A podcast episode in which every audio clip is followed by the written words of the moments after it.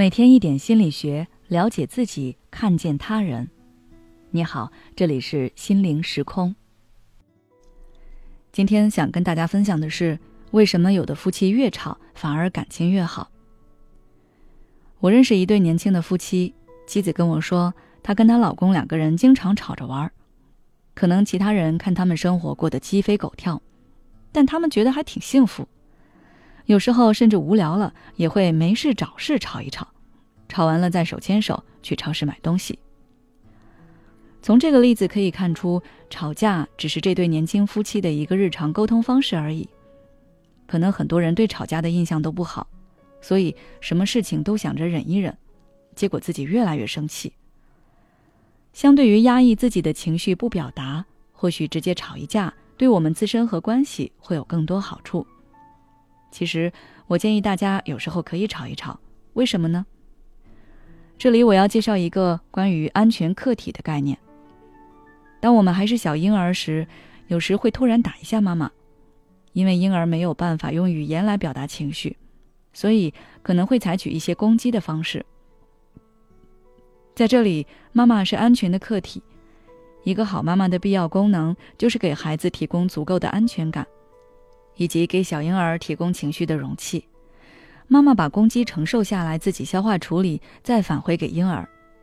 譬如告诉婴儿：“你这样做，妈妈会痛。”解决小婴儿想要解决的问题，而不是动手打他一下。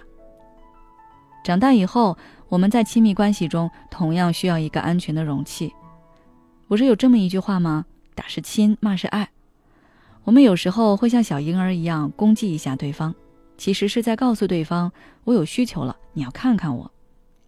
所以说，我们对于吵架可以总结出这三点：第一，吵架是一种表达攻击的方式，通过争吵，我们可以突破和看清自我，还可以引起对方关注；第二，敢于争吵，说明这段关系处于相对安全的状态，至少敢于挑起战争的那一方是这么觉得的；第三。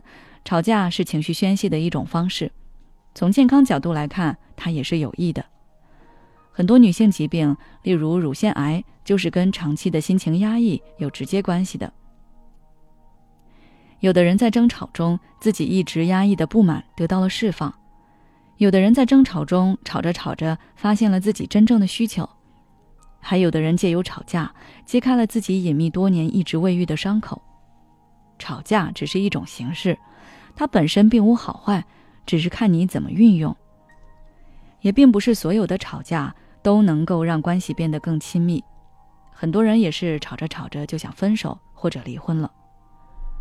所以在这里也提醒一下大家，吵架也一定要注意一下。首先，有事说事，不要使用语言暴力。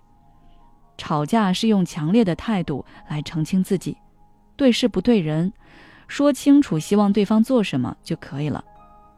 不要谩骂、侮辱对方，这样只会给自己和对方带来伤害。还有就是要设立停战机制，这个就是双方共同协定的一个信号，让对方知道我现在不想吵了。例如，我有一个朋友，她每次不想吵了，但又拉不下面子，就会默默地帮对方挤好牙膏。她老公一看就知道了，也不会恶语相向，而是下楼到便利店给他买个小零食，表示自己也不对。妻子多煎俩鸡蛋，两人就此接过，谁也不提了。吵架的本质是一次激烈的争论，我们要做的就是像开会一样，开会时各抒己见，然后彼此冷静一下，最后寻找到彼此都觉得舒服的相处模式。最后，祝大家在伴侣之间能够顺畅的表达自己的想法，共同成长，越吵越恩爱。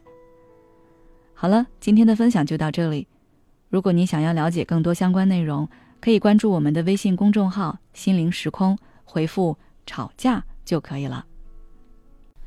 世界上最大的痛苦是不能向别人诉说的痛苦。也许你心里有很多的委屈、难过和焦虑，你不知道该跟谁说，感觉说了也没有人能理解你。在我们专业又温暖的柠檬心理互助群，你可以找到知你懂你的同路人。同时还有咨询师在线答疑，每周还有免费直播课。感兴趣的小伙伴可以关注我们的公众号“心灵时空”，回复“心理互助”就可以了。